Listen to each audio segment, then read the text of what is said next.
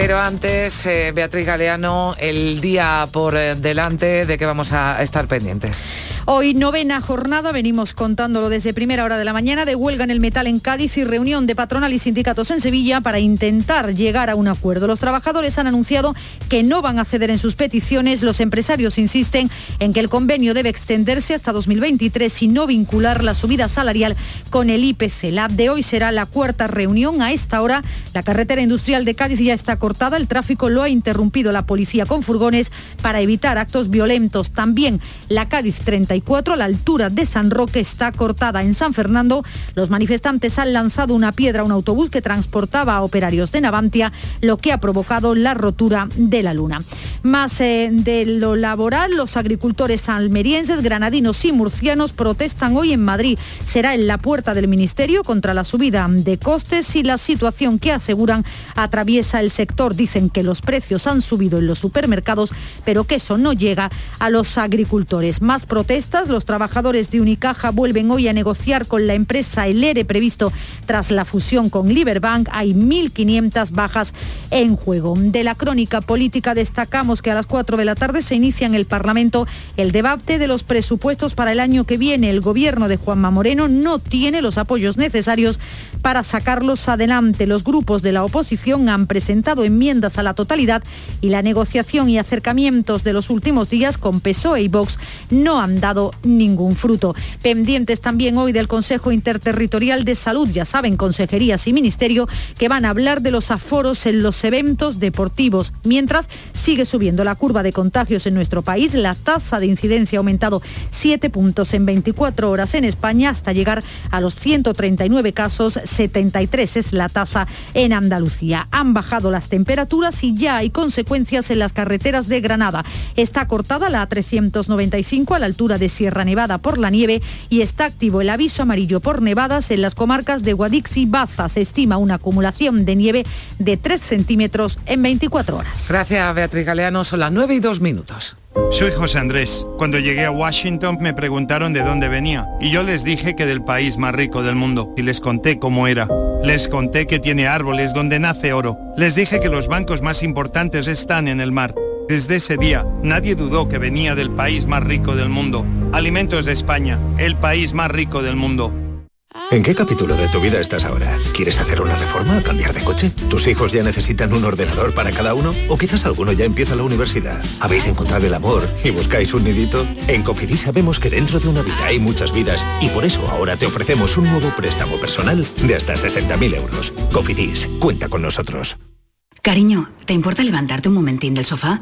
Se me ha caído entre los cojines un inolvidable tour gastronómico por los 10 mejores restaurantes del mundo con visita guiada por sus cocinas de la mano de sus chefs y por mucho que meto la mano no llego a cogerlo.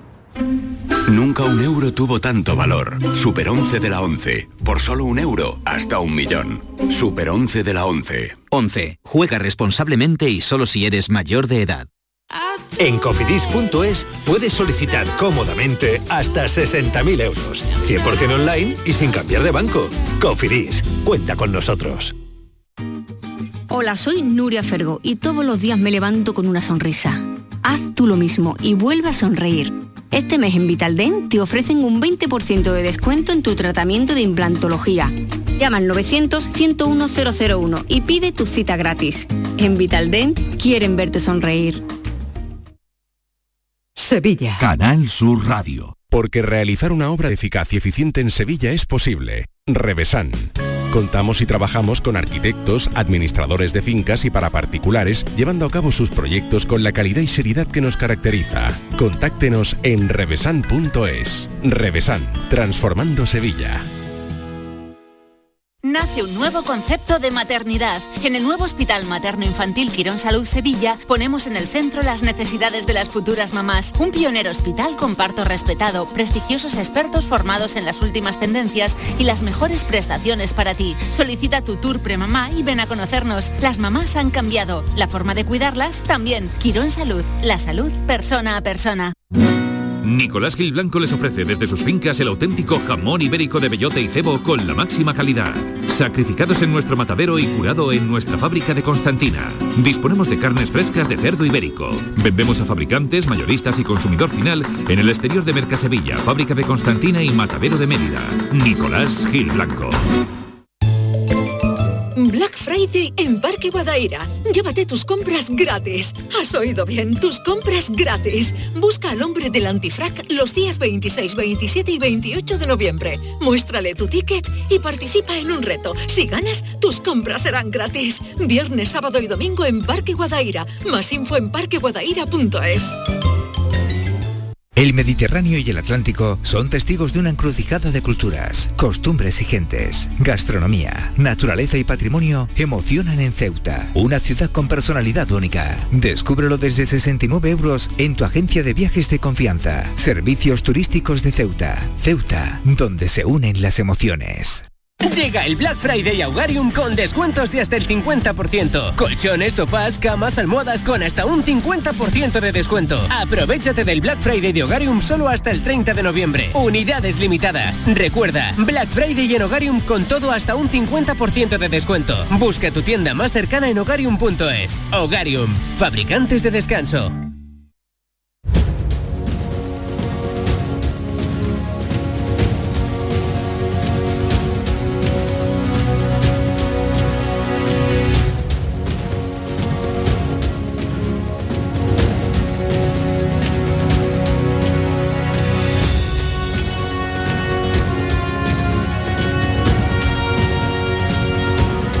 La mañana de Andalucía en Canal Sur Radio con Carmen Rodríguez Garzón. 9 y 7 minutos de la mañana, continuamos en tiempo de tertulia con Alberto García Reyes, con Juanma Marqués y con Rosana Sáenz. Hemos hablado de los presupuestos, del debate de esta tarde en el Parlamento andaluz, también de ese conflicto del metal, con esa reunión, con la vista puesta a las 11 de la mañana, nueva reunión, cuarta ya, entre la patronal y los sindicatos para tratar de llegar a un acuerdo. Nos quedaba pendiente o otros presupuestos que sí van a salir adelante, que van a recibir el visto bueno en el Congreso. Eh, hablamos de los presupuestos generales del Estado tras el sí de Esquerra Republicana de Cataluña ayer, el sí de Bildu el lunes, sigue negociando el gobierno con el PNV, pero ahora mismo no serían ya, tendrían los apoyos necesarios para sacar las cuentas, con lo que además eh, Sánchez se asegura también eh, la legislatura con los presupuestos ya para el año que viene, para 2022. Volvemos a hablar aquí que si ya no hubiera acuerdos lo podría prorrogar y llegar eh, hasta el final de la legislatura, como, como decimos. Bueno, le decía el Partido Popular en este, en este caso a Sánchez, lo decía ayer Pablo Casado en Twitter, en lugar de llegar a acuerdos con Bildu, con Esquerra, podría haber aceptado alguno de los pactos que le daba el Partido Popular. Muy, muy criticado el gobierno, ¿no? Sobre todo por ese acuerdo con, con Bildu, ¿no? Del, pasado lunes y por las contrapartidas, ¿no? Que suponen mm. llegar a, mm. eso, a esos pactos, Juanma. Sí, eh, eh, la, sospecha de, eh, de, de cuál es la transacción eh, me parece evidente, ¿no? Eh, lo ha dicho Tegui en alguna que, otra ocasión. Bildu está buscando un trato, bueno, pues preferente para los presos de ETA, ya sea el traslado al País Vasco o una mejora o un acceso a los, a los segundos grados. El gobierno es un gobierno atado mm, por socios muy poco recomendables muy poco recomendable porque efectivamente son, son dos partidos, en Esquerra Republicana y Bildu, que no comparten la idea de España, son anti-España, no, no, me pongo eh, en plan campeador, sino que lo dicen ellos. Eso es muy complicado, muy complicado que el, Partido eh, Socialista se, mueva con tranquilidad en este escenario. Eh, más allá de eso, mm, indudablemente, pues una buena noticia que tengamos unos presupuestos eh, generales del Estado, lo mismo que, queríamos que lo hubiera en Andalucía, pues que lo haya eh, a nivel nacional.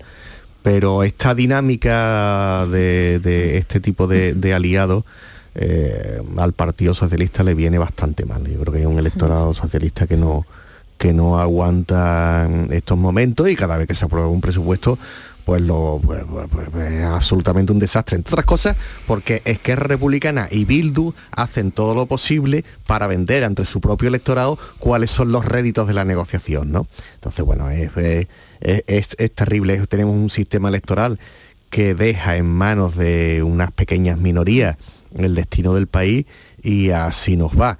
Eh, ahora que se está fraguando también una rebelión en algunas provincias de las llamadas la España vaciada, pues indudablemente han aprendido, ¿no? Dice, oye, pues mira, en Teruel, en Soria, en Segovia y en Palencia vamos a hacer lo mismo que lleva el PNV haciendo durante 40 años, ¿no? Sí, porque además llegan las formas, además de Esquerra, ¿no? Y ahí escuchábamos a un que decía, que decía, es que el PSOE solo entiende cuando se le obliga. Claro, es, que Esquerra tiene también un electorado muy duro y se lo tienen que vender, ¿no? Pero, es, que de, lo peorcito que nos vamos a encontrar en la historia de la democracia española, el rufián, vamos, yo no creo que sea que, que, que cuesta muchísimo trabajo empeorar, empeorar eso. O sea, eh, habría que ponerse a fabricar un personaje peor que Rufián, porque ese, ese estilo suyo eh, que en Cádiz le llaman vacileta, ¿no? de vacilón. De vacilón, de, endiosado. de, endiosado, de yo soy aquí el guay, sobrado, venir todo sobrado. es, una cosa de, un soberbio, de, que, luego no ha empatado con nadie, con ese tono de guay, sin haber empatado con nadie, mm. que escribe los tweets con falta de ortografía, o sea, es que no consigue poner ni uno bien escrito, el pobre. O sea, mm, mm, y luego va de guay, lo, que, lo primero que te produce es pena, pena de él y pena de quien tiene que mm, mm, irse a dormir con él para poder sacar adelante eh, este, este país. ¿no? Mm, lo, decía Rosana antes. Yo creo que lo más grave es lo de Otegui, ¿no?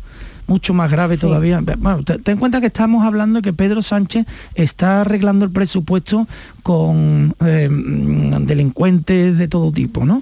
Eh, en los dos partidos hay un largo historial, pero es mucho peor lo de Bildu, ¿no? Hmm. Porque estamos, eh, es que Otegui ha dicho abiertamente en otra grabación que, la de Juan Marín es, mm, un chupa chups al lado de, estrategia política de, Juan Marín mm, que ha dicho Juan Marín estrategia política en una reunión interna de estrategia ¿cómo puede el PSOE argumentar lo de Juan Marín cuando se tiene que tragar a Otegui diciendo que mm, van a, acercar a los 200 presos y, esto es a cambio de, un, de, beneficio para los presos de, ETA, ¿no? Esto es un dolor a las víctimas mayor terrible, afrenta y humillación a las víctimas, muchas de ellas del PSOE. Y a todos los españoles, ¿eh? Y a todos, claro, es que todos los españoles somos, somos víctimas del terrorismo de ETA, todos unos directamente y otros lo somos indirectamente, pero todos somos víctimas. Y hemos sufrido mucho todos los españoles. soliviantaron, quebrantaron el modelo de convivencia en una, sociedad libre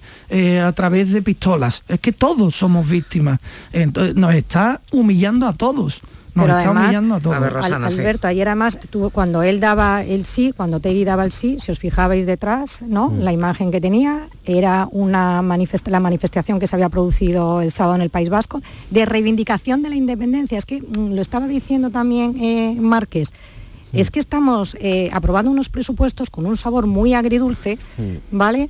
Porque estamos pactando con independentistas que tienen clara su hoja de rutas, que la tienen muy clara. Entonces, Pedro Sánchez, esto ha sido una entrega total ya a esta, eh, eh, eh, la máxima manifestación de la ambición, del poder, del querer estar ahí, porque los independentistas tienen muy clarita su hoja de ruta. Las concesiones que se han hecho son concesiones que llevan muchísima carga detrás, o sea, que llevan para mm, realizar muchísimo análisis. Esto no es llevar la televisión en euskera Navarra, eso tiene muchísimo análisis detrás. Entonces, eh, mm, la verdad hmm. que es muy, muy, muy triste lo que se está produciendo, sobre todo por lo que, lo que estábamos hablando. Cuando te lo dicen, tienen la cara de decírtelo tan claro, o sea, estamos haciendo lo que queremos. Y hoy mismo, hoy mismo cuando ayer se están, eh, le está dando el apoyo a los presupuestos, estamos viendo la llamada que están haciendo a incumplir una sentencia del Supremo. Mm. ¿eh? Eh, es que es una cosa tan surrealista bueno, que, es que directamente la han ignorado, ¿no? y dice que la van, a, la van a ignorar, ¿no? Sí, sí, hacen un año. Y el gobierno se queda, el ministerio se queda callado, porque además, si os acordáis, esto viene de la época del PP, de 2015, con lo cual eh, se produce una situación donde se tiene que pronunciar clarísimamente el Ministerio y tiene que evitar que, que, nos podamos saltar la ley de esa forma. Yo, de verdad... yo, creo, que, yo creo que es bueno, Rosana, decirlo de una manera muy directa. Muy directa. muy directa. Estos señores no son demócratas. Estos señores no. Eh, forjaron su, su historia primero por debajo de la ley matando gente y ahora quieren estar también por encima de la romper ley. Romper España, que dentro hay que de la ley, claro. Mm, dentro de la ley no saben estar. Pero si no sabes estar dentro de la ley, tú eres otra cosa que no se puede llamar demócrata. Y, mm. digo lo último. ¿eh? Déjame un segundito, mm. perdona Rosana, Alberto y Juanma, vamos a conectar de nuevo con Puerto Real porque parece que ya se están produciendo incidentes en esas eh, manifestaciones que siguen en esta novena jornada de huelga del metal. que nos puedes contar, Lorenzo Benítez? Buenos días. A ver, que tenemos eh, de nuevo algún problema con esa comunicación con Lorenzo Benítez. Estamos viendo las imágenes en Canal Sur Televisión que me estaba, diciendo Marqués, yo te, la puedo describir porque estamos viendo eh, bueno, encapuchados con la ¿Dónde es eso? Eh, la barriada del río San Pedro. Del río San Pedro, en Puerto, Real. Está justo en la entrada. A ver, Lorenzo, ya te tenemos ahí. Hola, Lorenzo. Pues eh, yo estoy... Hola, buenos días. Ahora sí, venga. Ahora sí, ahora sí, porque estamos en mitad de una refriega, como estáis viendo también por televisión, entre eh, las fuerzas antidisturbios y vecinos de aquí de la barriada de San Pedro donde estamos. Eh, hay enfrentamientos, se están lanzando eh, bolas de goma a la policía y se han también tumbado aquí varios contenedores y los eh, vecinos abiertamente se están enfrentando con la policía en esta barriada donde los ánimos, como sabéis, estaban muy caldeados después de las últimas intervenciones eh, policiales con esa tanqueta tan polémica. Se están armando eh, barricadas también, se les está prendiendo fuego y muchos vecinos han tenido que bajar a esta calle donde se están produciendo enfrentamientos cerca del puente Carranza para retirar sus coches eh, por si acaso pudiera algo puede resultar dañado. Bueno, estamos eh, viendo, no, no, es, eh, no son muchos los que estaban participando, pero sí estamos viendo ya cómo tiran contenedores a la calle, cómo están actuando ya las fuerzas antidisturbios, cómo están, lanzando, objetos contra la policía, ¿no, Lorenzo? Sí. Sí, están lanzando objetos y la policía también está lanzando ahora, justo ahora, mm. gases lacrimógenos Sí, también, eh, bueno, pues ahora están cargando, parece que van contra, contra ellos porque no cesan de ese lanzamiento.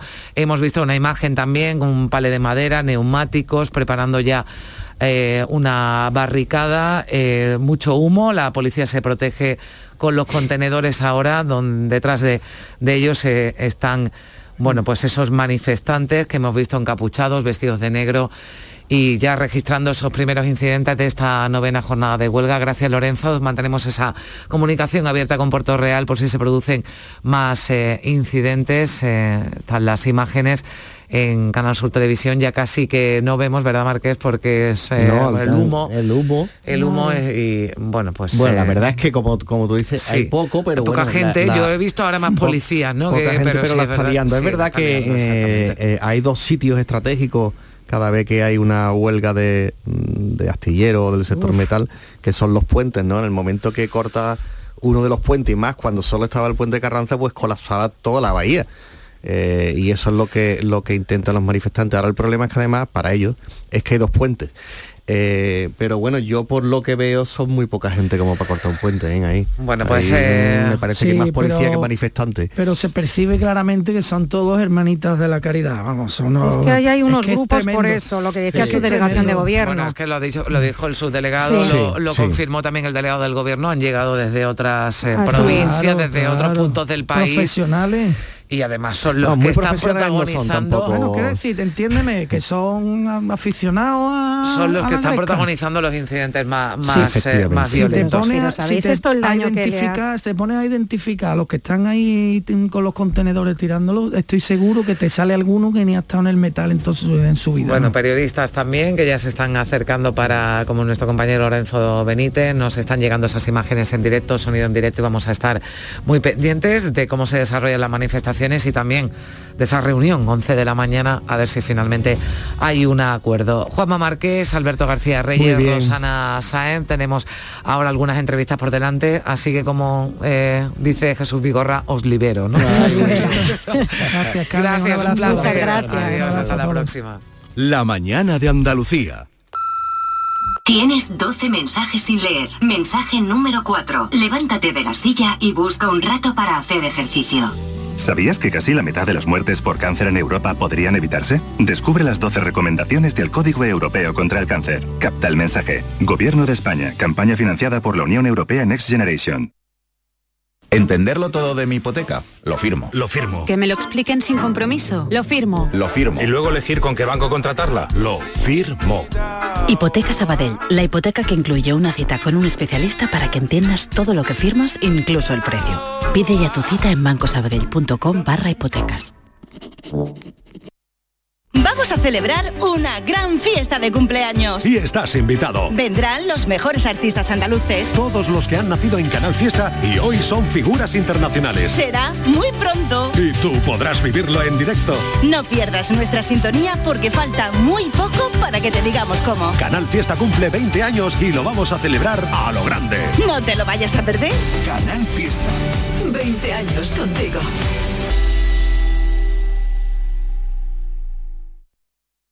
Soy José Andrés. Cuando llegué a Washington me preguntaron de dónde venía y yo les dije que del país más rico del mundo y les conté cómo era. Les conté que tiene árboles donde nace oro. Les dije que los bancos más importantes están en el mar. Desde ese día nadie dudó que venía del país más rico del mundo. Alimentos de España, el país más rico del mundo.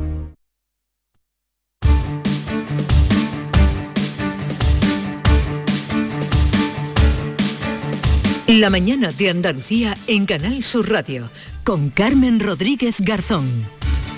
9 y 21 minutos de la mañana vamos a hablar de comercio en los próximos eh, minutos. Eh, seguimos eh, atentos, eso sí, a cualquier noticia, novedad que nos llegue desde Cádiz, desde Puerto Real, desde la capital, donde se están produciendo ya los primeros incidentes con esa eh, enfrentamiento, con ese nuevo enfrentamiento entre manifestantes y la policía que está actuando en Puerto Real, en el barrio del Río San Pedro. Vamos a seguir, como decimos, eh, atentos a cómo se desarrolla esa novena jornada de huelga en el metal, 11 de la mañana, cita en el Consejo Andaluz de Relaciones Laborales entre los sindicatos y la patronal del metal, cuarta reunión ya para tratar de llegar a un acuerdo. Hay una cita también hoy destacada será a las 12 eh, del mediodía Salón de Actos de la Confederación de Empresarios de Andalucía, de la sede de la patronal. Primer encuentro COE del sector comercio en España, el comercio actor clave en la salida de la crisis del papel del comercio. Vamos a hablar a continuación con Ricard Cabedo, que es el presidente de la Comisión de Competitividad, Comercio y Consumo de la COE. C4 se llama. Señor Cabedo, ¿qué tal? Muy buenos días. Buenos días, Carmen, y muchísimas gracias por darnos la, oportunidad de estar en vuestro programa. A ver, ¿por qué C4? ¿Qué es esto de C4? Bueno, C4 realmente es, una abreviatura, es la Comisión de Competitividad, Comercio y Consumo. Se nos sumaban muchas Cs y bueno, quisimos abreviar y ya se ha quedado el nombre de C4, que además creo, bueno, pues que es un nombre atractivo y que llama la atención.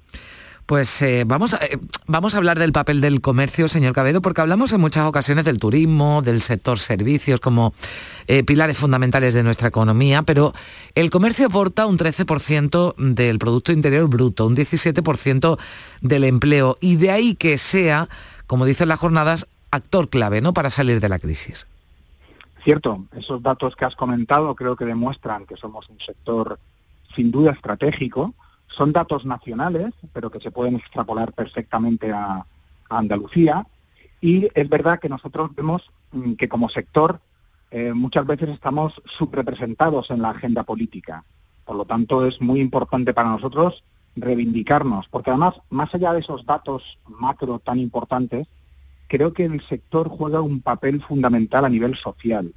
Es un, es un sector que garantiza el abastecimiento a la población. Se ha visto durante el COVID que éramos un sector esencial, un sector que fija el territorio. Ahora que hablamos tanto de la España vaciada, Eh, en España no tenemos desiertos alimentarios gracias a la labor del sector y además es un sector eh, muy comprometido con la sostenibilidad a nivel social, económico y medioambiental y donde creo que, hemos, con mucho margen de mejora sin duda, pero hemos avanzado muchísimo en, en temas de economía circular, innovación, en fin, creo que es un sector muy dinámico y que tiene que estar sin duda en, en la mm. agenda. Sí, esa reflexión que usted hacía es importante, ¿no? El papel social también de revitalizar municipios, de revitalizar calles, ¿no? Qué triste una calle, ¿verdad? De una ciudad donde no hay comercio, donde hemos visto las persianas echadas, los, los comercios que han tenido que cerrar por la eh, situación, ¿no? De crisis, de, pandemia. ¿En qué momento se encuentra ahora el sector de la pandemia? Porque,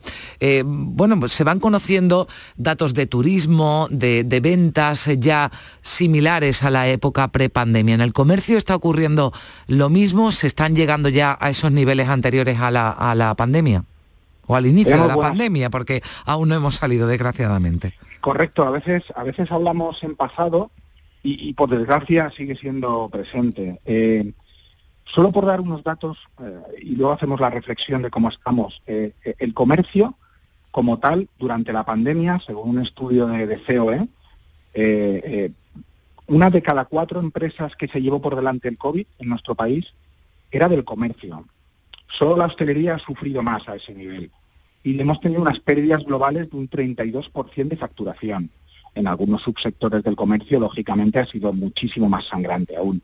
Pero dicho esto, Carmen, nosotros queremos mirar con fuerza hacia adelante. De verdad, somos un sector muy resistente, tenemos buenas perspectivas, nosotros vemos, eh, bueno, tenemos por delante Black Friday, la campaña navideña, mm. las rebajas, y vemos que en España hay un ahorro embalsado muy importante. Por supuesto, parte de ese ahorro es preventivo, pero también hay muchas familias que literalmente no pudieron consumir en su día y estamos notando que, que esa gente quiere consumir. Yo el otro día estuve en los premios de hostelería de España y su presidente, José Luis Izudel, decía que su sector aún estaba cicatrizando pero que miraban hacia adelante con optimismo y notaban ya alegría en el consumo. Ese es el mensaje que nosotros también queremos lanzar desde, desde el comercio. Eh, eh, usted no, nos decía que los datos, yo hablaba del 13% del PIB nacional, 17% del empleo, se podrían extrapolar a Andalucía. ¿Estamos hablando de términos parecidos, eh, señor Cabedo? Sí, sin duda, sin duda. Andalucía, Andalucía es un territorio muy rico a nivel comercial de hecho, a ver, no, no es casualidad, obviamente, que hayamos elegido Sevilla para este primer encuentro a nivel nacional que, organiza COE. Por, por, cierto, quiero decir que con una grandísima colaboración de CEA, eh, imprescindible colaboración. Eh, y nosotros en su día elegimos Andalucía, no solo por el gran peso demográfico que tiene la comunidad autónoma, que eso es un dato objetivo y obvio, sino porque se trata de una, de una eh, comunidad autónoma muy pujante a nivel comercial y sobre todo con una gran diversidad de formatos. Mm. Eh, bueno, pues le deseamos lo mejor, eh, buena estancia en nuestra tierra, en esas eh, jornadas en las que se va a analizar, lo hemos hecho con usted, aunque de forma breve durante estos minutos, el comercio como actor clave la salida de, la crisis y usted nos ha dado desde luego argumentos para, ello. Muchísimas gracias, Ricardo Cabedo, presidente de la Comisión de, Comercio, bueno, de esas cuatro C, de C4 de COE, hoy hemos hablado de, comercio, también de competitividad y de, y de consumo. Muchísimas gracias por estar con nosotros. Un saludo. Muchísimas gracias a vosotros. Bueno, también eh, vamos a seguir hablando de comercio porque tenemos un segundo invitado, en este caso Carlos Moreno Figueroa, que es portavoz de la Confederación Española de Comercio, al que hemos citado, señor Moreno Figueroa. ¿Qué tal? Muy buenos días. Hola, buenos días, Carmen. Bueno, para hablar del Black Friday, porque seguro que si han salido a dar un paseo por su ciudad, pues habrán visto eh, carteles o han entrado en tiendas que anuncian descuentos con motivo del Black Friday o Black Week, o ya no sé si eh, mes entero Black, porque los descuentos ya vienen desde hace tiempo, pero señor Moreno Figueroa, eh, al pequeño comercio no le salen las cuentas. A ver, yo creo que el tema del Black Friday, efectivamente ya no sabemos si es el Black Month o, por qué, porque cada vez se ha ido adelantando antes, eh, tiene un efecto que puede ser positivo y es que digamos que las compras que se centraban antes diciembre, eh, pues ahora se distribuyen también en el mes de noviembre. Lo que ocurre, y lo ha comentado Ricardo Cabedo, y hablamos de lo que es la comisión Eh, perdone, señor Moreno Figueroa, le voy a pedir a ver si se puede pegar algo más al teléfono o evitar algún ruido que nos llega, porque es que nos cuesta recibirle con claridad y me gustaría que los oyentes pudieran escucharle mejor. Bueno, es que voy, ahora... en el tren camino de Sevilla, precisamente. Ah, bien, pues, pues ahora le escuchamos perfectamente. Venga, vamos a intentar. Sí, sí, nos decía, perdón. No, eh, lo que decía es que el, problema que hay muchas veces en el, en el comercio es que desde que se abrió o se liberalizó el, tema de las rebajas, pues ahora hay ofertas prácticamente pues eh, a lo largo de todo el año. Ya no son solamente los 120 días oficiales que había antes de rebajas, sino que ahora pues eh, hay ofertas permanentes y eso yo creo que por un lado perjudica el comercio porque evidentemente hay que estar en una actividad promocional permanente y por otro lado el consumidor porque realmente no sabe cuándo es el mejor momento para poder comprar un producto en las mejores condiciones. Por lo tanto, fenómenos como este del Black Friday, bueno, pues está bien en, lo que comentábamos, que adelanta un poco o, distribuye lo que es la demanda y para todos es, mejor para, para no esa concentración que, se producía antes, justo en las semanas o en las dos semanas previas a Navidad, pero, pero desde luego eh, a nivel de margen, pues eh, realmente está siendo una locura, pues porque no se puede seguir eh, pues estas rutinas de promoción permanente, promoción permanente que creo, o insisto, que creo que no es buena para nadie. Hmm. Bueno, claro, lo decía usted, es difícil competir con las grandes eh, superficies, eh, los márgenes de beneficios son muy escasos porque hay que sumar ahora todo, ¿verdad, señor Moreno Figueroa? El encarecimiento de la luz, el transporte, de ahí que dijéramos que no, que no les salen las cuentas, no pueden vivir en una constante eh, etapa de rebajas, ¿no? Época de rebajas. Sí, exactamente. Es que, bueno, ahora tenemos unos problemas enormes eh, con el tema efectivamente del, del, recibo de la luz, las subidas de impuestos que se están aplicando y que se van a aplicar y que nos están anunciando, eh, están subiendo las materias primas, están subiendo todos los costes en origen y por ahora se están pudiendo absorber, pero es que ya estamos en unos niveles en los que eh, bueno, pues va a haber que aplicar las subidas de, precios al consumidor final por todo esto que estamos comentando.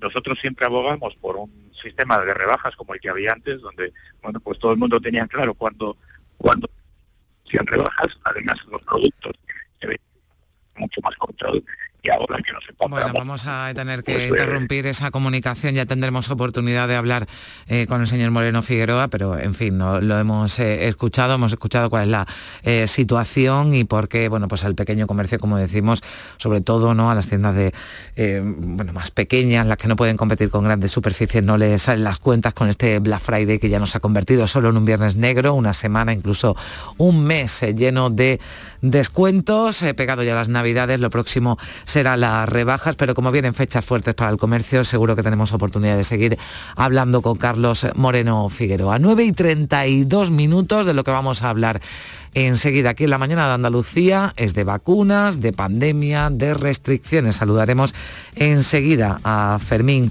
García, que es vicepresidente de la Asociación Española de Vacunología. La mañana de Andalucía. Hola, soy Nuria Fergo y todos los días me levanto con una sonrisa. Haz tú lo mismo y vuelve a sonreír. Este mes en Vitaldent te ofrecen un 20% de descuento en tu tratamiento de implantología. Llama al 900-101-001 y pide tu cita gratis. En Vitaldent quieren verte sonreír. Ni el challenge del papel higiénico, ni el de la botella. Los retos más difíciles a los que se enfrenta nuestra generación están en la vida real, como el famoso encontrar trabajo challenge o el independizarse challenge. Y aunque para superarlos necesitamos vuestro apoyo, aceptamos el reto. Súmate en aceptamoselreto.com. FAD 916 1515. Vuelve Film Symphony Orchestra con su nueva gira Phoenix, un apasionante espectáculo con el que resurgirás de tus cenizas. Un emocionante viaje musical a través de las mejores bandas sonoras de todos los tiempos. El Código Da Vinci, Gladiator, La Bella y la Bestia, El Señor de los Anillos y muchas más. Ya a la venta en filmsymphony.es.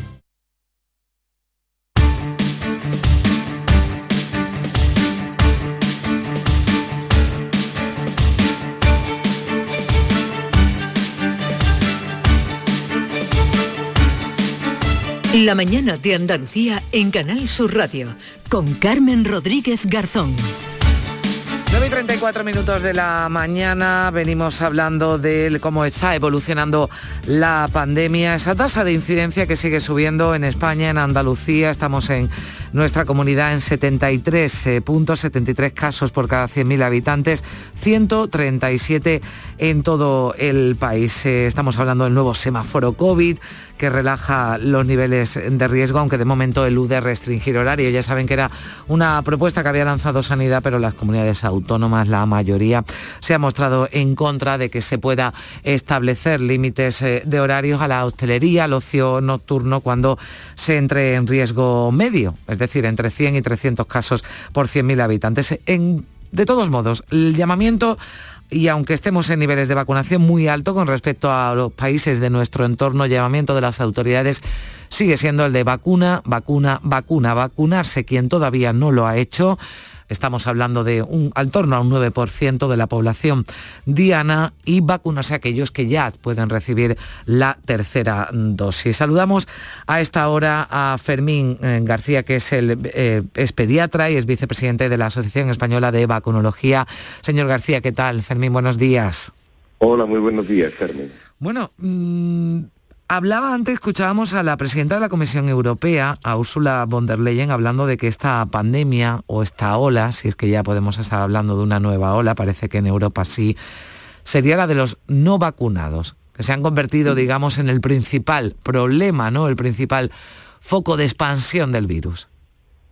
Sí, correcto. Ese es el principal problema que tenemos, porque realmente, eh, aunque una persona vacunada, por supuesto, puede pasar la enfermedad, lo normal es que no sea tan grave como en las personas que no están vacunadas. La UCI hoy, lo que están viendo los compañeros que, trabajan en ella, es que son sobre todo las personas no vacunadas las que están llegando a esta UCI. Por lo tanto, lo has dicho muy bien, Carmen. Eh, tenemos que seguir insistiendo en lo que dicen las autoridades sanitarias nuestras, de aquí de Andalucía y de España.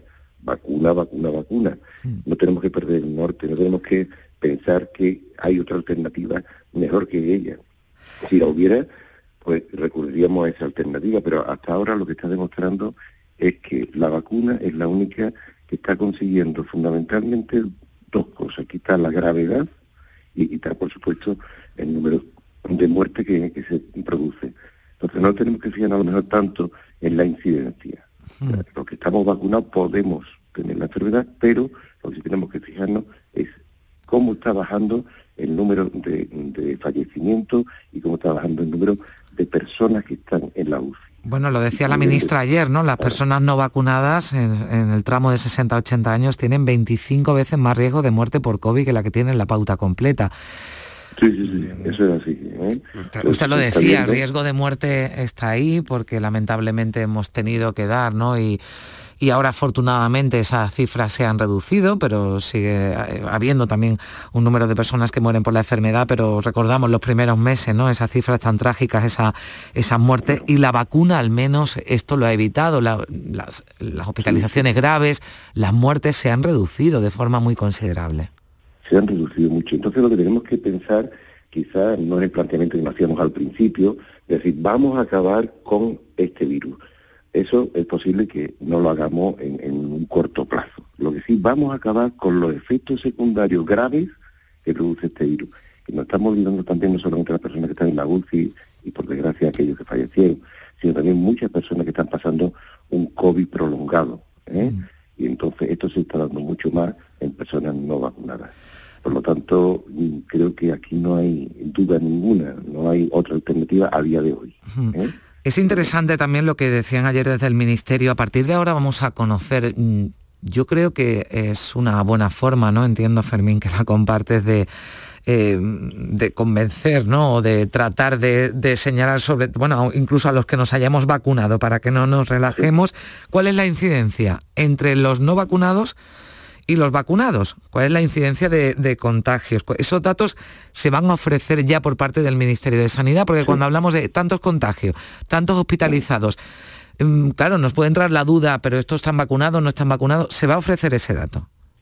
Claro, eso es importantísimo, eso es importantísimo porque aquellas personas que todavía son reticentes, que no eh, tienen miedo o que creen que esta eh, le puede producir unos efectos secundarios mayores, pues se van a dar cuenta de que hay una diferencia tremenda. Lo que comentabas antes, Carmen, que había dicho la ministra, esa 25 veces más de riesgo de, fallecer. O sea, eso está claro. Y lo que necesitamos, lo, que decíamos antes, está subiendo, hay 73 casos por 100.000 habitantes, vale. Pero, ¿cuántos son graves? Y de esos graves, ¿cuántos están vacunados y no vacunados? Eso es lo que nos va a dar realmente la, posibilidad de, saber y que esas personas que, que son eh, tan contrarias a la vacunación se den cuenta de las ventajas que tiene esta vacunación. Mm. Por lo tanto, esto es un, yo digo que esto es un barco en el que estamos todos metidos y o nos salvamos todos o nos hundimos todos. Bueno, y entendemos además cuando hablamos de pandemia, pandemia mundial, lo que está ocurriendo en otros países. Además, el foco de preocupación ahora está en Europa, en los países de nuestro entorno la gente no se vacuna allí.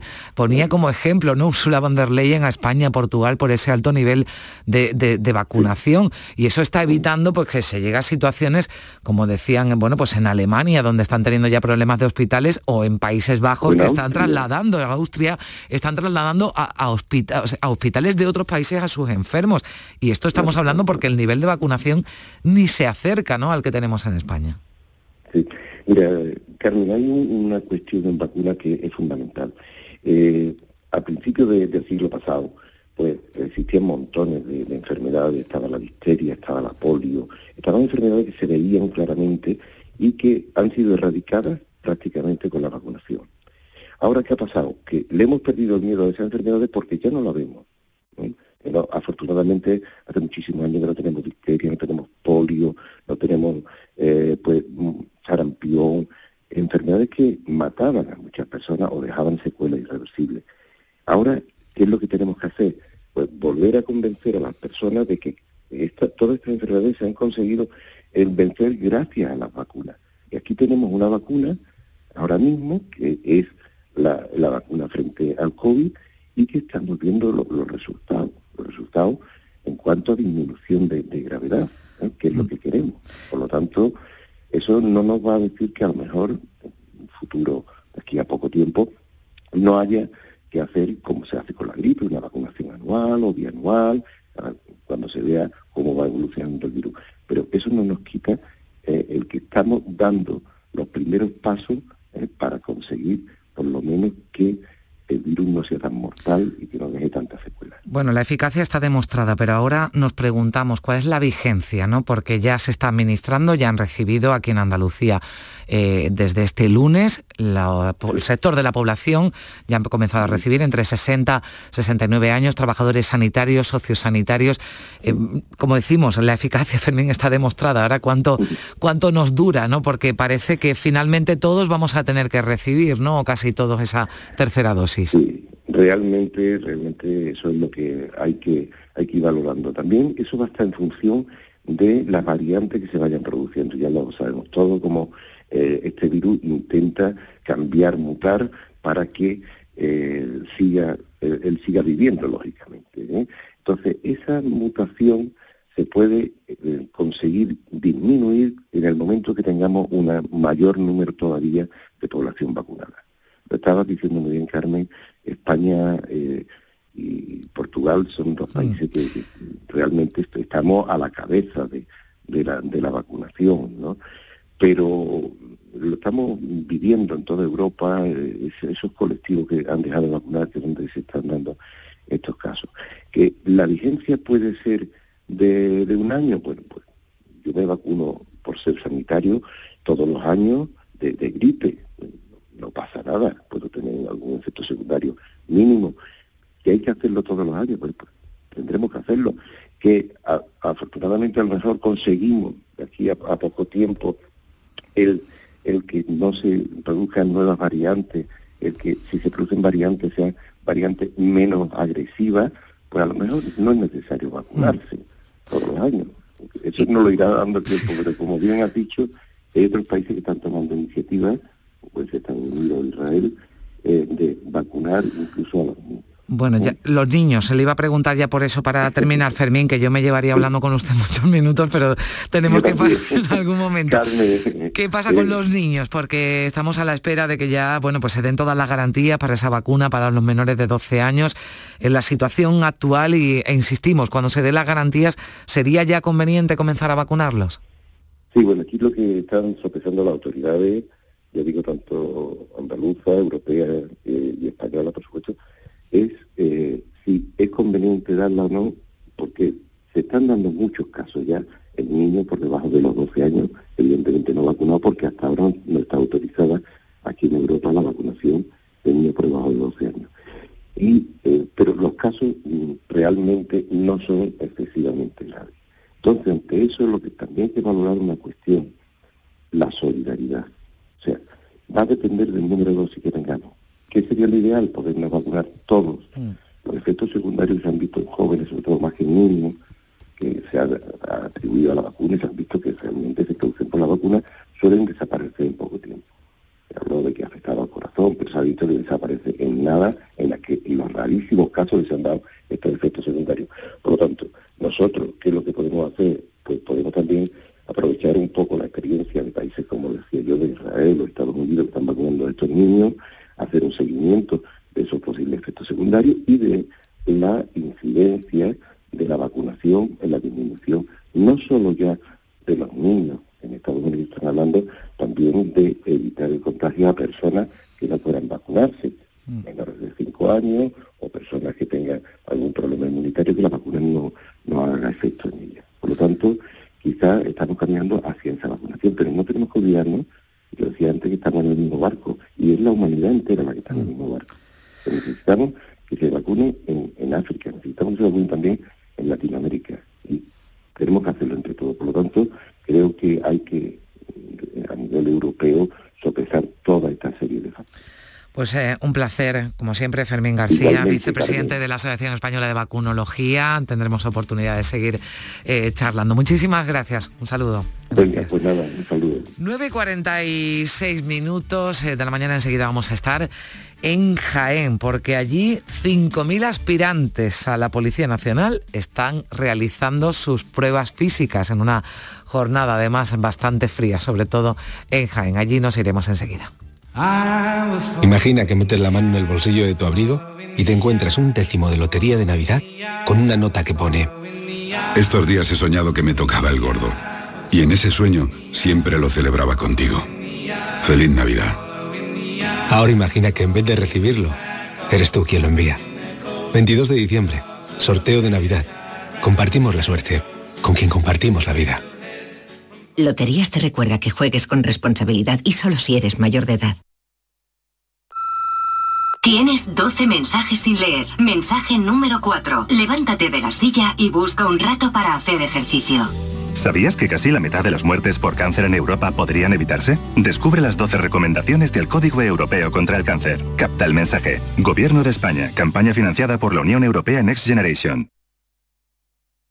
OCU, la mayor organización de consumidores y usuarios de España, llega a Sevilla. Inauguramos oficina para conocer más de cerca los problemas de consumo a los que te enfrentas diariamente, informarte y ayudarte a resolverlos. Ven a visitarnos en calle María Auxiliadora 12 o llámanos al 955 250 361. OCU, la fuerza de tus decisiones. Ya estamos aquí el Circo Encantado ha llegado a Sevilla. Un espectáculo cargado de magia, diversión y alguna dosis de terror. ¿eh? Para que vengas en familia a pasártelo de miedo. Diviértete como nunca con esta terrorífica aventura. Del 19 de noviembre al 9 de enero en el Charco de la Pava, Sevilla. Nicolás Gil Blanco les ofrece desde sus fincas el auténtico jamón ibérico de bellota y cebo con la máxima calidad. Sacrificados en nuestro matadero y curado en nuestra fábrica de Constantina. Disponemos de carnes frescas de cerdo ibérico. Vendemos a fabricantes, mayoristas y consumidor final en el exterior de Mercasevilla, fábrica de Constantina y matadero de Mérida. Nicolás Gil Blanco. El Mediterráneo y el Atlántico son testigos de una encrucijada de culturas, costumbres y gentes. Gastronomía, naturaleza y patrimonio emocionan en Ceuta, una ciudad con personalidad única. Descúbrelo desde 69 euros en tu agencia de viajes de confianza. Servicios turísticos de Ceuta. Ceuta, donde se unen las emociones. Este miércoles 24 de noviembre os esperamos en el Auditorio Nissan Cartuja de Sevilla a las 7 de la tarde para disfrutar del show del comandante Lara en vivo y en directo. Si quieres asistir, tienes que recoger tu invitación, máximo dos por persona, en el propio auditorio. Está en la calle Albert Einstein sin número, en la isla de la Cartuja. Disponibles desde el lunes a las 9 de la mañana y hasta las 3 de la tarde. Date prisa porque son gratuitas. Entrada hasta completar aforo. Con la colaboración del auditorio Nissan Cartuja. En Navidad todos deseamos lo mejor para los nuestros. Desde 1953, la Logroñesa me ofrece el mejor mazapán. Un sabor único, artesano y tradicional. Pero como no solo de mazapán vive el hombre, ahora también tienen turrón blando y torta imperial. Mazapanes de Montoro la Logroñesa. La Navidad en su mesa. Cada fin de semana te llevamos a los mejores rincones de Andalucía, con Andalucía Nuestra. Los sonidos de cada provincia, su historia, sus tradiciones, su cultura, su valor. Descubre una Andalucía hermosa, completa y única en Andalucía Nuestra. Los sábados y domingos desde las 7 de la mañana con Inmaculada González. Quédate en Canal Sur Radio, la radio de Andalucía.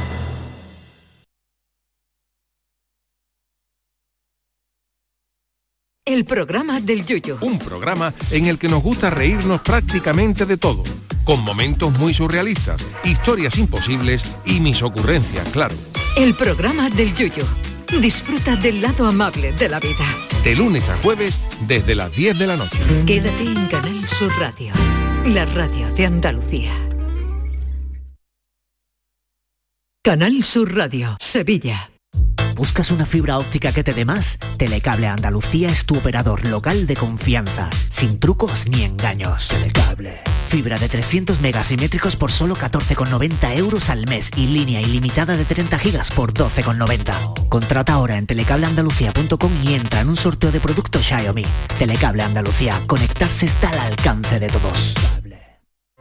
OCU, la mayor organización de consumidores y usuarios de España, llega a Sevilla. Inauguramos oficina para conocer más de cerca los problemas de consumo a los que te enfrentas diariamente, informarte y ayudarte a resolverlos. Ven a visitarnos en calle María Auxiliadora 12 o llámanos al 955-250-361. OCU, la fuerza de tus decisiones. Nicolás Gil Blanco les ofrece desde sus fincas el auténtico jamón ibérico de bellota y cebo con la máxima calidad. Sacrificados en nuestro matadero y curado en nuestra fábrica de Constantina. Disponemos de carnes frescas de cerdo ibérico. Vendemos a fabricantes, mayoristas y consumidor final en el exterior de Mercasevilla, fábrica de Constantina y matadero de Mérida. Nicolás Gil Blanco. Campeonato de España de Rallys Todoterreno Baja Trans Andalucía. Los días 26, 27 y 28 de noviembre en Sevilla. Viernes 26 en Plaza España. Llegada de los participantes a partir de las 4 de la tarde. Y ceremonia oficial a partir de las 19.30. Colabora Instituto Municipal de Deporte y Club Náutico de Sevilla. Patrocina Concesur Mercedes-Benz, Can Natur, Barada, Clínicas Baladi, Garden Store y Greenhouse. La Plaza España de Sevilla se llena de fiesta. Campeonato de España de Rallys Todoterreno. No te lo puedes perder. Ya está aquí el Black Friday del Centro Comercial Los Alcores con los mejores descuentos y promociones. Ven y encontrarás las ofertas más atractivas en moda y complementos, hogar, tecnología. Además del 25 al 28 de noviembre, prueba suerte en nuestra caja de colores para ganar fantásticos premios directos y participa en el sorteo de una cesta de Family Cash. Y recuerda que abrimos el domingo 28. Autovía Sevilla-Málaga, salida 7. Centro Comercial Los Alcores. Mucho donde disfrutar. La mañana de Andalucía en Canal Sur Radio con Carmen Rodríguez Garzón. Pues nos faltan siete minutos para llegar a las 10 de la mañana. Ya saben que a esa hora toma el relevo hasta que Jesús Vigorra vuelva Maite Chacón. Hola Maite, ¿qué tal? Hola, ¿qué tal, Carmen? Buenos días. también. Bu- buenos días, Hola, Carmen. Buenos días. Bueno, yo ya me libero en unos minutitos y ya os dejo vosotros al frente de- del programa. Ahora a ver si nos da tiempo de contar alguno de los contenidos que Sí, sí, sí, van que a ser mu- muchas muchos. cosas muy interesantes. Pero nos vamos a ir a Jaén porque tenemos una conexión también bastante interesante con Pilar Mariscal porque en Jaén 5.000 aspirantes a la Policía Nacional están haciendo las pruebas físicas y yo decía Pilar que seguro que con algo de frío porque esta mañana ya nos contaba Alfonso Miranda que la temperatura era muy fresca en Jaén. ¿Qué tal? Buenos días. ¿Qué tal? Buenos días. Por decir algo, aquí estamos casi congelados porque hace bastante frío. Hoy no va- pasaremos de una máxima de 8 o 9 grados aquí en Jaén. Los aspirantes te puedo asegurar que no tienen frío porque están ahora mismo con sus pruebas físicas y seguramente tendrán muchas calorías y sobre todo las calorías de los nervios porque son 2.400 plazas más o menos eh, las que se ofertan y son 33.000 aspirantes en toda España. Aquí en Andalucía tenemos dos sedes, una en Sevilla y otra en Jaén. Y hablabais de COVID y precisamente el COVID ha sido el causante de que se haya diversificado estas pruebas por mm, varios puntos de España, por ocho sedes. Está con nosotros Diego Moya, que es el portavoz de la Policía Nacional. Diego, buenos días. Hola, buenos días. Eh, 5.000 aspirantes en Jaén, pero otros tantos en otros lugares de España, ¿verdad? Sí, está repartido por todo el territorio nacional. Antes todas estas pruebas se realizaban directamente en la Escuela Nacional de, de Ávila, pero debido al COVID pues ha habido que que, buscar otras sedes para no aglutinar a, tanta, a tantos opositores en, un mismo punto. Nos comentaba Diego que mm, el año pasado se hizo la prueba piloto, surgió muy bien todo, los resultados fabulosos y este año se ha repetido con esa diversificación de sedes. Sí, efectivamente, el año pasado fue lo que llamamos prueba piloto aquí en Jaén, pues nosotros la verdad es que estamos felices de, que, de que vengan opositores de, alrededor de la provincia, de Córdoba, de Almería, de Murcia, de Granada, eh, del propio Jaén con lo cual felices y sobre todo de verlos tan jóvenes, ¿no? Esa nostalgia que el que les habla tiene, ¿no? Que está a punto ya de su retiro, pero bueno, la nostalgia y esa alegría de ver, y sobre todo a, a muchísima mujer, a mucha chica que desde el año 79 se incorporó, fue cuando se incorporó eh, la mujer en, la Policía Nacional, con lo cual es muy positivo y, yo estoy pues, pues, muy feliz de estar aquí con vosotros y ver a los opositores entrando y saliendo.